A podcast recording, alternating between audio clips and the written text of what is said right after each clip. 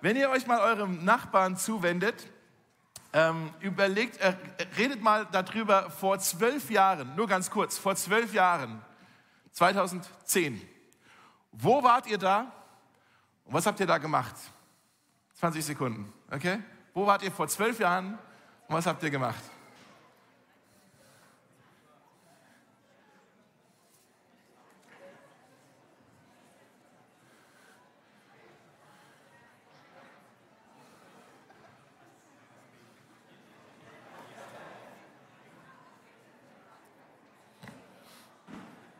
Okay.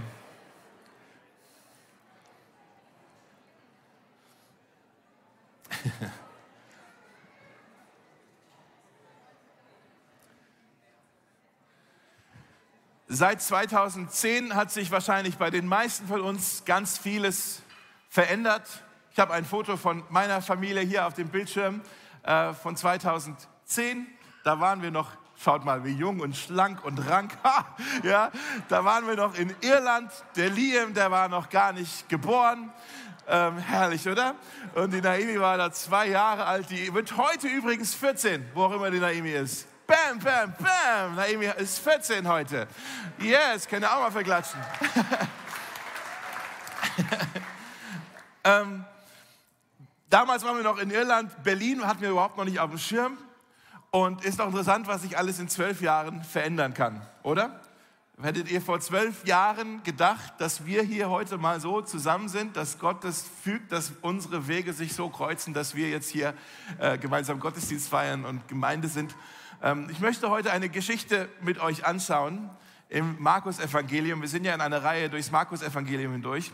Und das ist eine Geschichte, wo sich nach zwölf Jahren die Wege von zwei unterschiedlichen, sehr, sehr unterschiedlichen Menschen und zwei unterschiedlichen Lebensgeschichten, äh, diese Lebensgeschichten kreuzen sich nach zwölf Jahren, ähm, weil beide was von Jesus brauchen. Ja? Wir sind in einer Predigtreihe, die haben wir vor ein paar Wochen angefangen, durchs Markus-Evangelium hindurch und heute sind wir in ähm, Kapitel 5.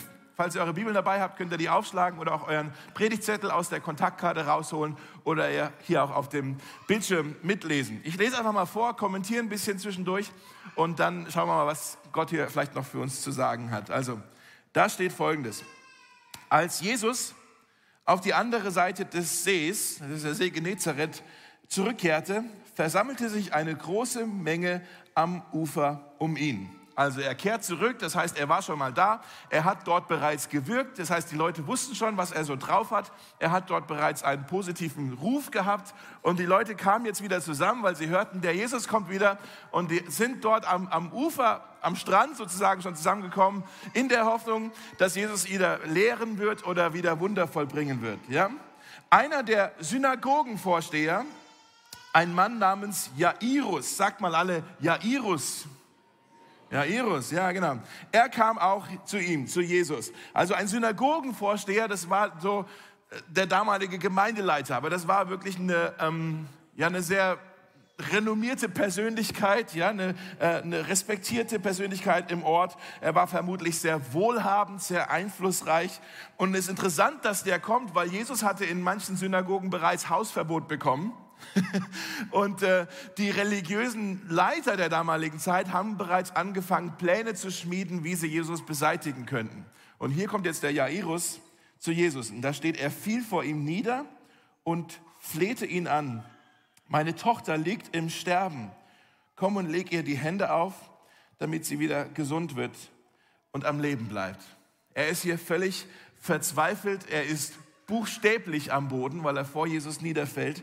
Ähm, und diejenigen unter euch, die Väter seid, ihr, äh, ihr könnt da vielleicht mitempfinden, ähm, wie krass das ist, wenn das eigene Kind krank ist und man will einfach nur noch, dass es gesund ist und man ist so hilflos. Ja? Und hier war das nicht nur ein Schnupfen oder sowas, sondern das, das Kind lag wohl im Sterben ähm, und er war völlig ähm, neben sich, der, der Jairus, der war äh, verzweifelt. Die Ärzte konnten wohl auch nichts mehr tun. Äh, Im Lukas-Evangelium ist die gleiche Geschichte. Da wird uns gesagt, dass dieses Mädchen auch das einzige Kind war, was der Jairus hatte. Ähm, und sobald Jesus also am Ufer ankommt, rennt Jairus auf ihn zu und sagt, hey, du musst uns helfen. Und dann steht da, Jesus ging mit ihm, gefolgt von einer dichten Menschenmenge. Das Wort dicht hier heißt wortwörtlich erdrückend oder erstickend. Okay? Also das war hier so richtig äh, wie auf dem Weihnachtsmarkt. Alle so, ja, da war nichts mit Social Distancing. Die sind alle zusammen jetzt mit Jesus, weil die wollten alle das nächste Wunder sehen. Ja? Und dann steht da, in der Menge war auch eine Frau, die seit zwölf Jahren an Blutungen litt. Also sie hatte irgendein gynäkologisches Problem. Und wir müssen kapieren, damals war das so nach den äh, Reinheitsgesetzen, die die Leute hatten, ja, ähm, die Frau war unrein für die Leute. Die war ausgestoßen aus der Gesellschaft. Die dürfte eigentlich gar niemand anfassen. Die hatte da eigentlich gar nichts verloren. Ja? Und die war mittendrin in dieser Menge. Sie hatte in dieser Zeit, in den zwölf Jahren, steht hier, bei vielen Ärzten Schlimmes durchgemacht. Ihr ganzes Vermögen hatte sie eingebüßt, um sie zu bezahlen. Wenn man das ganze Vermögen ausgibt, wie viel hat man noch übrig? Gar nichts. Ja? Sie ist pleite, völlig pleite. Und sie hat sie versucht, sie zu bezahlen und hat alles ausgegeben, ohne dass es ihr besser ging. Ähm, es war sogar schlimmer geworden, heißt es. Und dann steht da, diese Frau hatte von Jesus gehört. Sie kämpfte sich durch die Menge in seine Nähe und berührte den Saum, also so ein bisschen den Zipfel seines Gewandes. Denn sie sagte sich, wenn ich nur sein Gewand berühre, werde ich gesund. Wörtlich heißt es hier, sie sagte sich immer wieder, wenn ich nur sein Gewand berühre, wenn ich nur sein Gewand berühre, wenn ich nur sein, und so ging sie durch die Menge durch, wenn ich nur sein Gewand berühre, dann werde ich endlich gesund. Ja? Ähm, und im selben Augenblick hörte die Blutung auf und sie spürte, dass sie geheilt war. Jesus merkte sofort, dass eine heilende Kraft von ihm ausgegangen war. Er wandte sich um und fragte, wer hat mein Gewand berührt? Und seine Jünger, und ich glaube der Jairus auch, die sagten zu ihm, hey, die Menschen umdrängen dich von allen Seiten, wie kannst du da fragen, wer hat mich berührt? Also, Herr Jesus, wirklich jetzt? Äh, sind doch so viele Menschen hier, die, es ist erstickend, ja? So dicht ist die Menschenmenge, alle haben dich hier berührt. Was, ist das für eine Frage? Aber er schaute weiter umher, um festzustellen, wer es gewesen war. Zitternd vor Angst trat die Frau auf ihn zu, denn sie wusste, was mit ihr geschehen war. Sie warf sich vor ihm zu Füßen und sagte ihm, was sie getan hatte.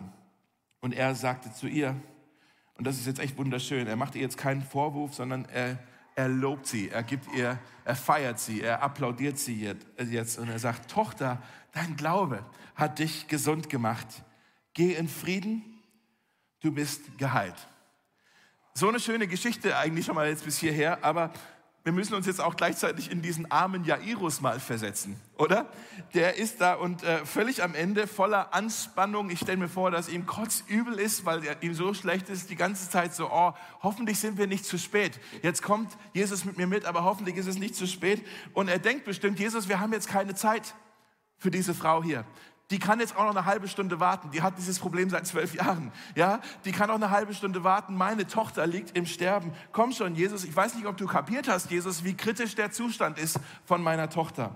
Ähm, während Jesus noch mit ihr, mit der Frau sprach, traten dann Boten vom Haus des Jairus ein mit der Nachricht, deine Tochter ist tot. Du brauchst den Lehrer, also den, den Jesus, brauchst du nicht mehr bemühen. Und das war für Jairus der schlimmste Moment in seinem Leben. Ich stelle mir vor, wie, wie enttäuscht er vielleicht auch sofort mit Jesus war. Ne, so, oh Jesus, hätten wir mal nicht Halt gemacht. Hätten wir uns mal nur beeilt. Dieses Problem dieser Frau hätte doch noch warten können, aber du musstest ja anhalten und du musstest ja sie auch noch heilen und mit ihr reden. Und jetzt ist meine Tochter deswegen tot. Deswegen ist es jetzt zu spät. Und dann steht da, doch Jesus ging über ihre Worte hinweg, also von den Boten, und er sagte zu Jairus, hab keine Angst, glaube nur. Und er wies die Menge an, zurückzubleiben. Und er nahm nur Petrus, Jakobus und dessen Bruder Johannes mit. Und ich stelle mir jetzt vor, wie diese vier zusammen mit Jairus, also diese fünf Männer, jetzt unterwegs sind durch die Ortschaft zu dem Haus von Jairus. Ähm, und vielleicht hat Jesus ähm, die, die Hand in den Arm um die Schulter von Jairus und die laufen so gemeinsam und Jesus sagt immer wieder, Jairus, vertrau mir einfach, hab keine Angst, glaube nur, vertrau mir einfach, du wirst schon sehen. Ja, und so gehen die jetzt also zu Jairus nach Hause und als sie dann dort ankamen, sah Jesus die aufgeregte Menge und die vielen weinenden und klagenden Menschen. Das ist ein weiterer Hinweis, dass Jairus ein sehr wohlhabender Mensch war, denn er hat schon die professionellen ähm, Trauerbegleiter angestellt. Ähm, die, das war so ein bisschen Teil der Kultur, dass man, wenn jemand gestorben war, kamen dann diese Profikläger, die halt dann da waren und je, je lauter die weinten, umso wichtiger war die Person, die verstorben ist. Ja? Und die waren also da und haben schon laut geklagt. Und Jesus ging dann hinein und sagte zu ihnen, warum sind alle so aufgeregt und weinen? Das Kind ist nicht tot, es schläft nur. Das ist echt ein bisschen schräg jetzt, ne? so eine ganz andere Perspektive, die Jesus uns zeigt über den Tod. Und dann heißt es, sie lachten ihn aus. Gerade haben sie noch geweint und jetzt lachen sie. Das ist aber kein fröhliches Lachen und auch kein lustiges Lachen, das ist so ein zynisches Lachen. Das ist so ein verbittertes Lachen, so, komm schon, Jesus. Dein Ernst jetzt? Willst du uns auf den Arm nehmen? Ha, ja. Aber er schickte sie alle hinaus. Finde ich witzig. Raus hier. So.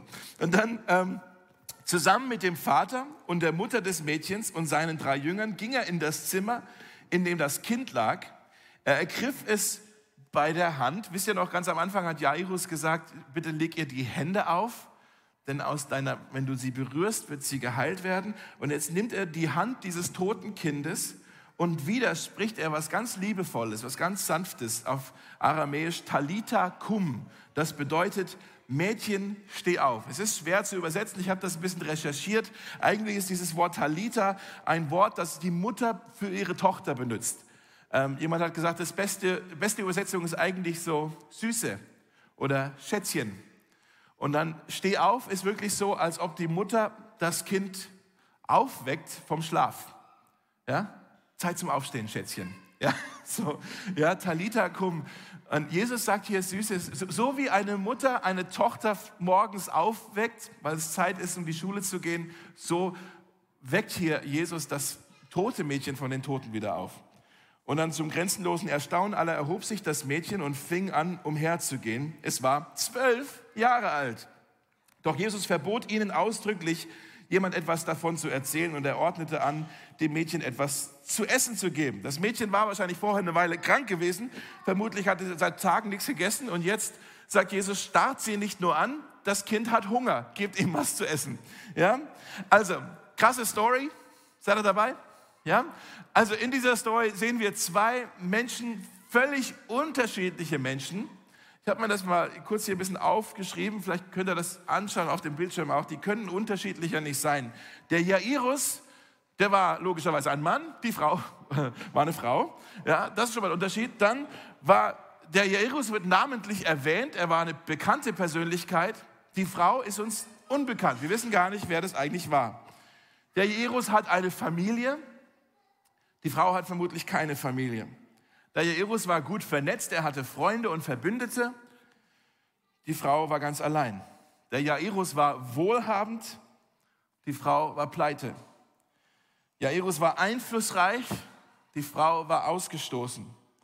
Ähm, die hatte da nichts verloren. Der Jairus hatte hinter sich zwölf Jahre voller Freude an seiner Tochter. Die Frau hatte hinter sich zwölf Jahre voller Qual. Jairus war ein reiner Mann, ein heiliger Mann. Die Frau war, wurde als unrein angesehen.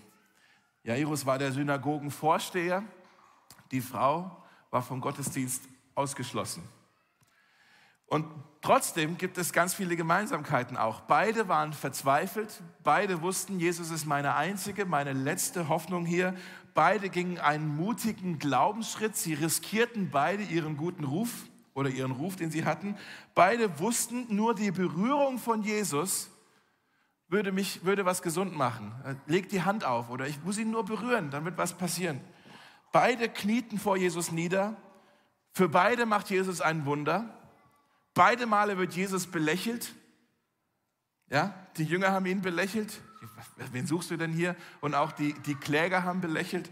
Ja, beide Male spricht Jesus sanfte Worte der Barmherzigkeit und beide Male übertrifft das Wunder alle Erwartungen. Ich möchte das noch in, schnell mit euch anschauen. Wir nennen diese Reihe ja alle Augen auf Jesus oder Jesus vor Augen haben, so nennen wir es, glaube ich, alle, Jesus vor Augen haben. Und ich möchte euch schnell noch drei Dinge mitgeben, die könnt ihr euch aufschreiben. Drei Dinge über Jesus, die wir vor Augen haben können, wenn wir diese Geschichte ähm, hier lesen. Ja, das erste ist, für ein Wunder setzt Jesus alles in Bewegung. Für ein Wunder setzt Jesus gerne alles in Bewegung. Also der kam kaum am Ufer an, dann kommt Jairus zu ihm und kniet sich vor ihm hin und selbst das, dass ein, ein, ein Synagogenvorsteher sich hinknien würde, das war für alle mega überraschend und er zeigt hier einen mutigen Glauben. Und der Glaube hat Jesus offensichtlich bewegt. Ähm, wir sehen eigentlich in der Bibel, dass es nur eine einzige Sache gibt an uns, die Jesus beeindrucken kann. Und das ist unser Glaube. Es gibt Stellen, wo Jesus sagt, dass er staunte über ihren Unglauben. An anderen Stellen, so wie hier, freut sich Jesus an dem Glauben oder an dem Vertrauen, was jemand in ihn setzt. Jesus freut sich so sehr, dass Jairus zu ihm kommt. Vielleicht wollte er den Satz aufschreiben. Unser Glaube ist für Jesus bewegend. Unser Glaube ist für Jesus bewegend. Jesus ist bewegt davon und er setzt dann gerne alles in Bewegung, um ein Wunder zu tun. Das Zweite, was ihr aufschreiben könnt, also das Erste ist, für ein Wunder setzt Jesus alles in Bewegung. Zweitens, für eine Person bringt Jesus alles zum Stehen. Für eine Person bringt Jesus alles zum Stehen. Also die eilen ja dann zu dem Haus des Jairus und plötzlich merkt Jesus, eine heilende Kraft ist von ihm ausgegangen und er bringt alles zum Stehen. Diese ganze Menge, die da unterwegs war. Wie so, die waren ja unterwegs wie so ein Krankenwagen mit Blaulicht. Ne? Wir müssen uns beeilen. Und plötzlich sagt er, halt, stopp. Und er bringt diesen Krankenwagen zum Stehen. Und er sagt, wir müssen mal gucken, hier ist irgendjemand, da ist eine heilende Kraft von mir ausgegangen und er dreht sich um, um diese Person ausfindig zu machen, um ihr Liebe zu erweisen. Äh, wir wissen alle, es gibt zwei unterschiedliche Arten von Krankheiten, oder? Es gibt chronische Krankheiten und es gibt akute Krankheiten. Chronische Krankheiten sind, sind das Leid ist furchtbar, aber es ist halt, die Frau war chronisch krank, ja? Das Mädchen hatte ein akutes Problem. Sie war, das war lebensbedrohlich. Ja? Wenn manche von euch seid Ärzte, falls ihr mal irgendwie in der Notaufnahme arbeitet oder falls ihr selber mal in der Notaufnahme als Patient sein müsst, dann wisst ihr, ein chronischer Patient, selbst wenn er große Schmerzen hat, wird immer warten müssen, bis der Patient, der ein akutes Problem hat, vermutlich sogar ein lebensbedrohliches Problem hat, bis er behandelt wurde. Das ist irgendwie auch offensichtlich für uns. Alles andere wäre unterlassene Hilfeleistung, oder? Ja, aber was Jesus hier macht, ist, es riecht nach unterlassener Hilfeleistung, oder? Das, Jesus, das, das, ist, das macht überhaupt gar keinen Sinn, das ist total irrational. Es ist absurd, dass du hier alles zum Stehen bringst, obwohl da ein Mädchen im Sterben liegt. Und weiß nicht, hattest du es je eilig und Gott hatte alle Zeit der Welt? War das schon mal so bei dir, dass du es mega eilig hattest und Gott hatte alle Zeit der Welt? Das ist unglaublich frustrierend, wo du sagst, Gott, komm schon, jetzt, wir müssen echt nach vorne kommen. Und so fühlte sich dieser Jairus und Jesus dreht sich um zu dieser Frau, die null Status hat, null Einfluss hatte und Jesus dreht sich um und er behandelt sie, als ob sie das Wichtigste wäre in der ganzen Welt. Und er lässt diesen einflussreichen Synagogenvorsteher im Wartezimmer sitzen. Ist das nicht krass? Diese Frau, wenn wir über die nachdenken, das ist schon auch irgendwie interessant. Die hatte wohl von Jesus gehört, steht da. Sie wusste, zu was Jesus fähig war. Vielleicht hat ihr auch jemand gesagt, hey, man sagt, Jesus sei der Messias. Und die Juden, die hatten einen Glauben, dass wenn man den Messias, wenn er denn kommen würde, nur berühren würde, dann wird man gesund werden. Es gibt im Alten Testament einen Vers, möchte ich euch kurz zeigen, Malachi 3, Vers 20. Da steht, euch aber, die ihr meinen Namen fürchtet, wird die Sonne der Gerechtigkeit aufgehen. Das ist ein Bild für Jesus, für den Messias. Die Sonne der Gerechtigkeit. Jesus wird euch aufgehen. Und Heilung wird unter ihren Flügeln sein. In dem Saum seines Gewandes unter den Flügeln ist Heilung. Und dann werdet ihr hinausgehen, wenn er euch gesund gemacht hat und vor Freude hüpfen wie Kälber, die auf die Weide gelassen werden. Ich weiß nicht, ob ihr auf YouTube schon mal ein Video gesehen habt von so Kälbern, die im Frühling aus der Scheune raus dürfen. Das ist so lustig, wie die rumhüpfen. Ähm, so sagt Jesus oder so sagt die Bibel, so ist es, wenn Jesus uns gesund macht. Dann werden wir rumhüpfen wie so Kälber. Und die Frau sagt, ich will Jesus eigentlich nur berühren.